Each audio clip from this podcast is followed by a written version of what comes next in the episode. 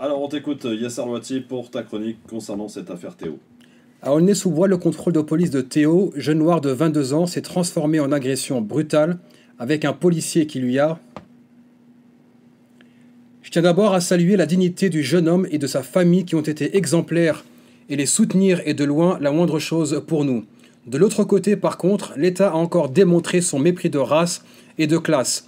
Malgré la barbarie et l'obscénité du geste qui ont nécessité quand même 60 jours d'ITT, voilà que la soi-disant police des polices estime qu'il s'agit d'un accident, en plus de la requalification des faits en violence volontaire aggravée par le parquet.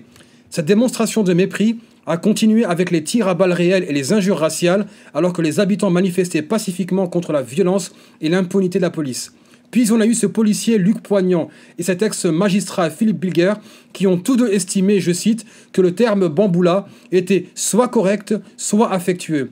Et pour couronner le tout, sept mois après la mort d'Adama Traoré et la falsification de l'enquête, voilà que les députés ont approuvé en première lecture le projet de loi dit de sécurité publique, qui, je cite, assouplit les règles de légitime défense pour les policiers, comme si l'impunité ne suffisait plus, durcit les peines pour outrage aux forces de l'ordre, mais pas les outrages à citoyens, autorise l'anonymat des enquêteurs pour encore plus d'opacité.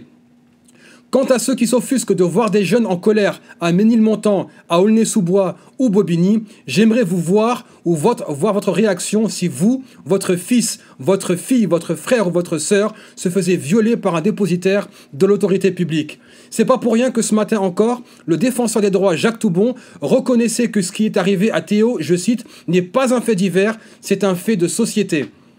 Statistiques. Je rappelle qu'un noir et un arabe ont respectivement 6 et 8 fois plus de chances d'être contrôlés en raison de leur couleur de peau qu'une personne blanche.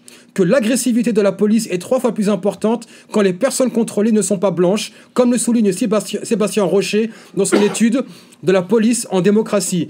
Quant à l'usage fatal de la force ou de la violence, de 6 à 8 décès entre 77 et 97, on est passé à une moyenne de 10 à 15 morts par an. Le tout avec une institution qui vote à plus de 51% Front National. Si on avait voulu faire croire qu'on entre dans la police ou la gendarmerie pour s'adonner aux ratonnades sans risquer la prison, on ne s'y serait pas pris autrement. D'ailleurs, combien de policiers ont été incarcérés après avoir tué un, noir ou un arabe? Voyons voir.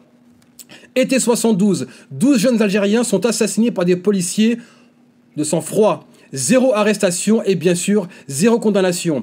Février 2016, non-lieu pour la mort d'Aliziri, le retraité mort par suffocation après son interpellation. Non-lieu en décembre suite à la mort de Mohamed Boukourou, victime d'un arrêt respiratoire dans un fourgon de police après avoir été tabassé. Non-lieu encore en octobre 2012 suite à la mort de Mahamadou Marega, décédé après un tir de taser à Colombes. Non-lieu en septembre 2016 suite à la mort d'Abou Bakari Tandia, tombé dans le coma pendant sa garde à vue fin 2004 à Courbevoie. Sans oublier bien sûr Liamin Dieng, Amin Bentounsi et encore, comme je le disais tout à l'heure, Adama Traoré. Alors je me tourne vers l'institution policière pour lui demander de se réformer, de condamner la violence, de se désolidariser des extrémistes, des racistes et des criminels qui ternissent son image. J'en ai croisé des bons flics et j'en connais plus d'un qui honorent leur profession et qui ont choisi ce métier par vocation.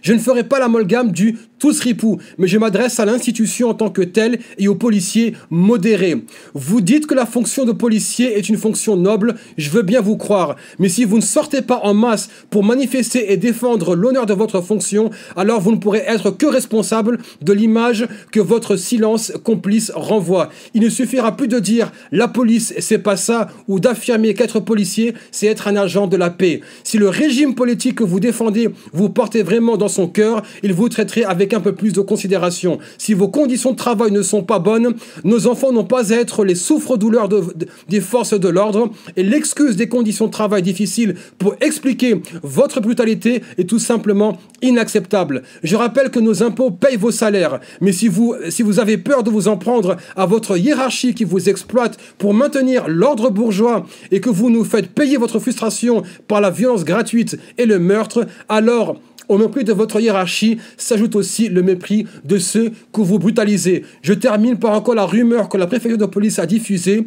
Je ne vais pas m'attarder sur le mensonge de la préfecture sur le sauvetage d'une fillette dans une voiture en feu. Si la police avait vocation à sauver la vie de nos enfants, elle aurait commencé par sauver la vie de Zied et Bouna.